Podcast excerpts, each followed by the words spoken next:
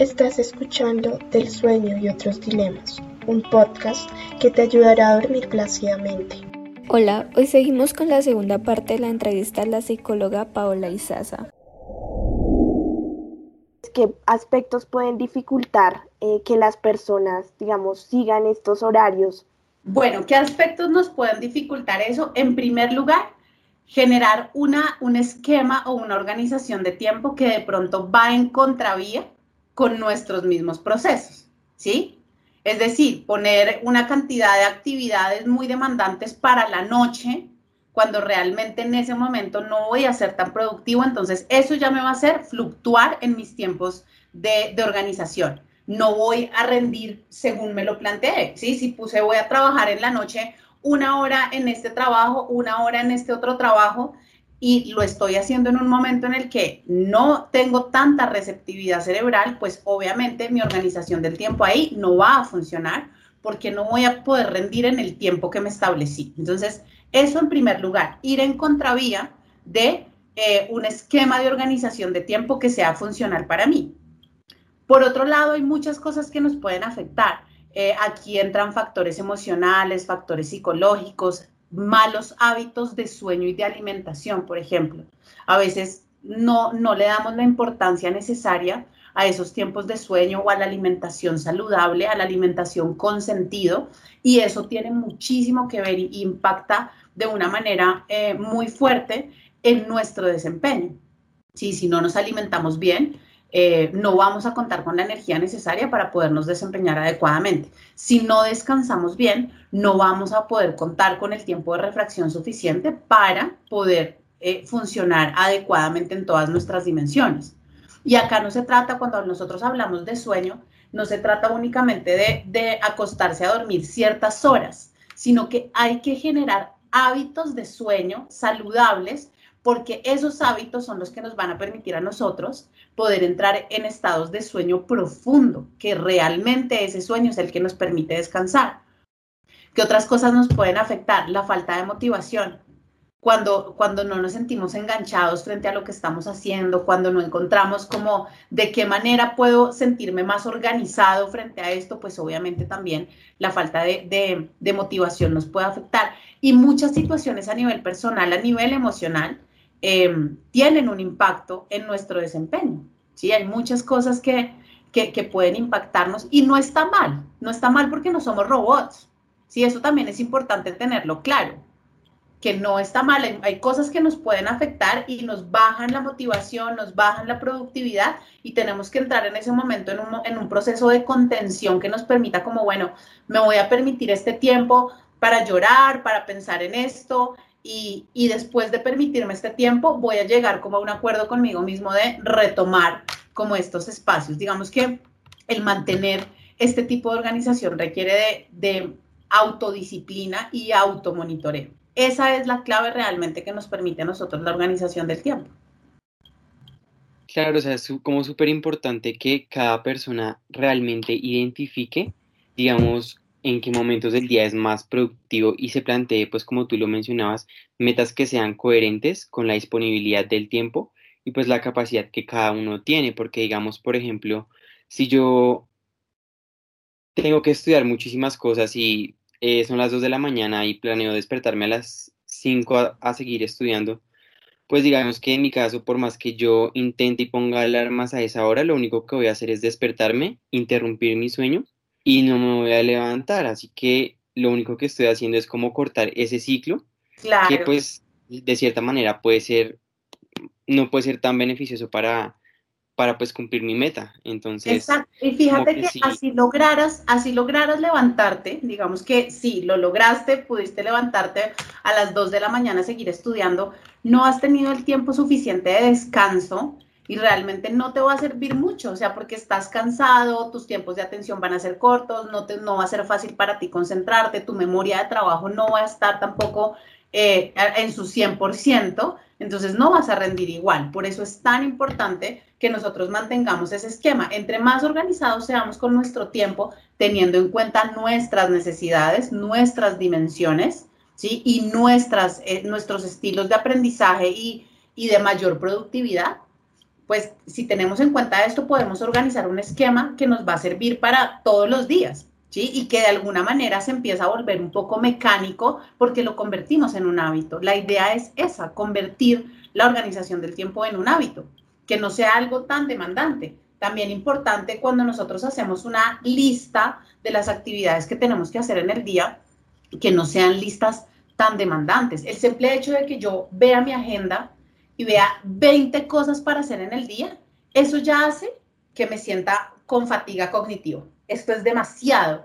¿Y cuál es el primer recurso que va a utilizar el cerebro? Evadir. No, no, yo no puedo mejor mañana, mañana, mañana. Y llega un momento donde muchas veces llegamos al fin de semana y tenemos una cantidad de cosas por hacer tan impresionante que no sabemos ni por dónde empezar y ahí tenemos un impacto súper negativo en nuestra motivación no, yo no quiero hacer esto, esto es demasiado, porque lo dejé acá? También nos vamos a sentir emocionalmente mal. Entonces, por eso es tan importante que tengamos metas sensatas. Hagamos una lista de no más de seis cosas al día. ¿Sí? Y que esa lista tenga en cuenta, bueno, ¿cómo la voy a reorganizar? Esto es lo que tengo que hacer. ¿Cómo la reorganizo desde la más demandante a la menos demandante? Y las empiezo a realizar no paso a la segunda hasta no terminar la primera y así sucesivamente. La idea es que si todos los días contamos con una de esas listas, podemos organizar muy bien nuestro, tiempo. Si realizamos las actividades y resulta que son las 3 de la tarde y me doy cuenta que ya terminé toda mi lista, pues perfecto, ese es mi reconocimiento. Gané tiempo libre. Fui muy productivo porque me organicé muy bien. Entonces gané tiempo libre desde las 3 de la tarde o bueno, este tiempo libre todavía me siento con energía, no me siento tan cansado, pues puedo aprovechar para adelantar. Eso digamos que ya sería una decisión de cada uno, pero esa es la manera, o sea, el hecho de que nosotros podamos tener organización de nuestro tiempo y control sobre la organización de nuestro tiempo también nos permite monitorearnos y podernos darnos cuenta, bueno, qué tan productivo estoy siendo. Hoy terminé todas las actividades eh, mucho antes de lo que tenía planteado. ¿Por qué? Porque nos empezamos a dar cuenta que en el momento en el que organizamos esas actividades según nuestros recursos cognitivos, empezamos a ser mucho más productivos y empezamos a ganar mucho más tiempo, que nos permite o descansar o adelantar eh, tareas pendientes. Y digamos, si uno no llegase a cumplir esas, esas metas diarias, pues creo que tampoco uno no se debería dar como palo, ¿no? Como, ay, no, hoy no, hoy no logré esto. Exacto, sí, la idea es esa. Mira que a veces lo que tú dices, María del Mar, es súper importante porque la motivación a veces tiene que ver con eso, ¿no? Con que nosotros mismos empezamos como a, a darnos palo y a sentirnos súper mal porque no lo logré. Bueno, la idea es ser muy disciplinados con nuestra lista y en la medida de lo posible buscar completar las seis actividades que nos planteamos para el día. En el caso de no lograrlo, bueno, las actividades que no pude lograr hoy las paso para mi lista del día siguiente. Cuando eh, digamos que uno a veces no encuentra esa, esa motivación, es, es, difícil como generar esa adherencia a, a, seguir un horario, ¿no? Porque uno como que siento que se dificulta todo si yo no estoy emocionalmente bien.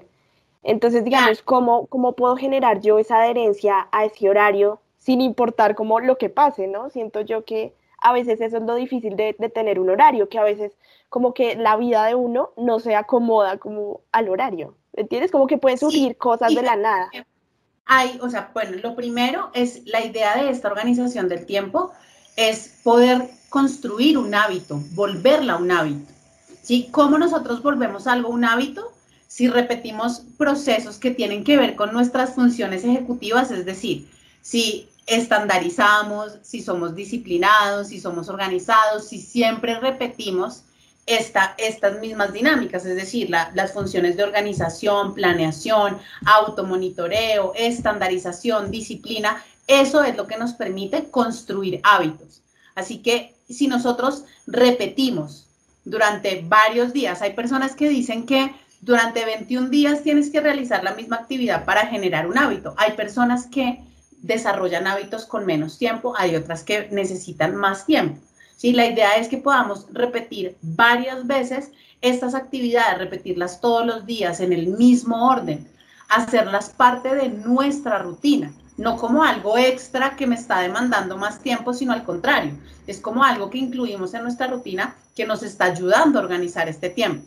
¿sí? La motivación ¿Qué tiene que ver ahí? Cuando nosotros empezamos a realizar actividades en momentos donde no es adecuado hacerlas, donde no estamos lo suficientemente descansados, donde no somos lo suficientemente receptivos, el hecho de no sentirnos productivos va a impactar directamente con nuestra motivación. Pero cuando nos sentimos muy productivos, a ustedes no les ha pasado que terminan un trabajo antes de tiempo y la sensación es deliciosa, ¿sí? Y eso aumenta inmediatamente la motivación. ¡Wow! Terminé el simple hecho de poner un punto final, de eh, darle enviar al trabajo, hace que nos sintamos muy, muy bien. ¿Sí? Entonces, eso también nos ayuda con la motivación. En la medida en la que somos organizados con el tiempo, eh, y utilizamos esos recursos cognitivos en el momento que los debemos organizar, vamos a ser más productivos y eso ustedes mismos lo van a ir notando con mucha facilidad. Así que eso directamente va a impactar positivamente en la motivación. Ahora, pueden haber muchísimos factores personales que nos impacten en un día a día y nos bajen la motivación, nos bajen la productividad, ese día no nos sentimos bien para hacer nada y eso también está bien. Es importante permitirnos ese tipo de cosas. Si yo hoy me siento mal porque tengo un problema personal, porque peleé con mi amigo, porque peleé con mi novio, porque hay una dificultad familiar, porque estamos pasando por una situación difícil, también es importante reconocernos eso. Eso hace parte también de, la estabilidad emocional y tenemos que tener en cuenta que la estabilidad emocional es la suma de todo, es la suma de nuestra organización de tiempo, es la suma de adecuados hábitos, es la suma de, de un bienestar emocional. Así que también es importante que si hay momentos donde no estamos tan productivos, si hay algo que nos está impactando, si hay algo que no nos está dejando funcionar igual de bien que el resto de días, pues nos tomemos el tiempo para eso, ¿sí? Para, para, para darnos una contención, para permitirnos sentir lo que, estamos, lo que estamos atravesando y llegar a acuerdos con nosotros mismos de, bueno, me voy a tomar este día porque necesito descansar, soltar, porque no me puedo concentrar, pero llego a un acuerdo y es que mañana retomo y retomo pues de una manera muy disciplinada. Sí, pero hay muchas cosas que pueden impactar en nosotros y también todo el tiempo eh, nuestra organización va a ir muy de la mano de, nuestra capacidad de disciplina y de automonitoreo. Si nosotros no somos autodisciplinados, pues es muy difícil que podamos tener eh, cualquier tipo de organización o cualquier tipo de hábito, porque los hábitos eh, y la organización van completamente asociados y ligados a la disciplina. Es algo que tenemos que repetir todo el tiempo. Y por último, Paula, nos gustaría saber qué herramienta brinda Decanatura de Estudiantes para la organización del tiempo. Bueno, pues en la Decanatura de Estudiantes, si ustedes entran a la página de Orión, que hace parte de, del centro de apoyo, ahí pueden encontrar una cantidad de estrategias, de herramientas, ahí también pueden encontrar todo esto que les acabo de mencionar sobre esa organización del tiempo que les facilitan pues muchas cosas. Si ahí tienen podcast, tienen infografías, eh, tienen artículos, tienen muchas estrategias que pueden, em, a las que pueden acudir para poder organizar su tiempo. Por otro lado, también dictamos talleres que están ligados a lo académico, que son específicamente talleres sobre organización y gestión de tiempo. Entonces, eso también es otro recurso de la decanatura de estudiantes. Y pues también están las consejerías eh, particulares donde se pueden trabajar temas puntuales y buscar de pronto cómo se genera eh, una, una organización de tiempo eh, muy ligada a nuestras propias necesidades. Así que, pues digamos que eh, la decanatura de estudiantes siempre está dispuesta a acompañarlos y apoyarlos en todos estos procesos que tienen que ver con, con su desarrollo, no solamente a nivel académico, sino a nivel personal y emocional. y pues estamos siempre buscando recursos para poder compartir con ustedes y en este caso específico sobre gestión de tiempo. Bueno, muchísimas gracias Paola por participar en este espacio. De verdad que eh, fue una charla muy enriquecedora y pues gracias por compartir esta información tan valiosa con nosotros.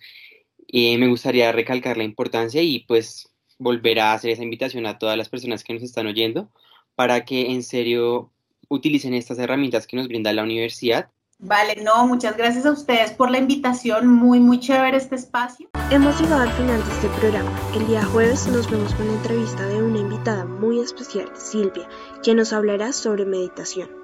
Y recuerda seguirnos en nuestro Instagram arroba sleephealthy en donde podrás encontrar más información sobre hábitos de sueño saludables y hacernos cualquier pregunta que te haya quedado sobre este programa.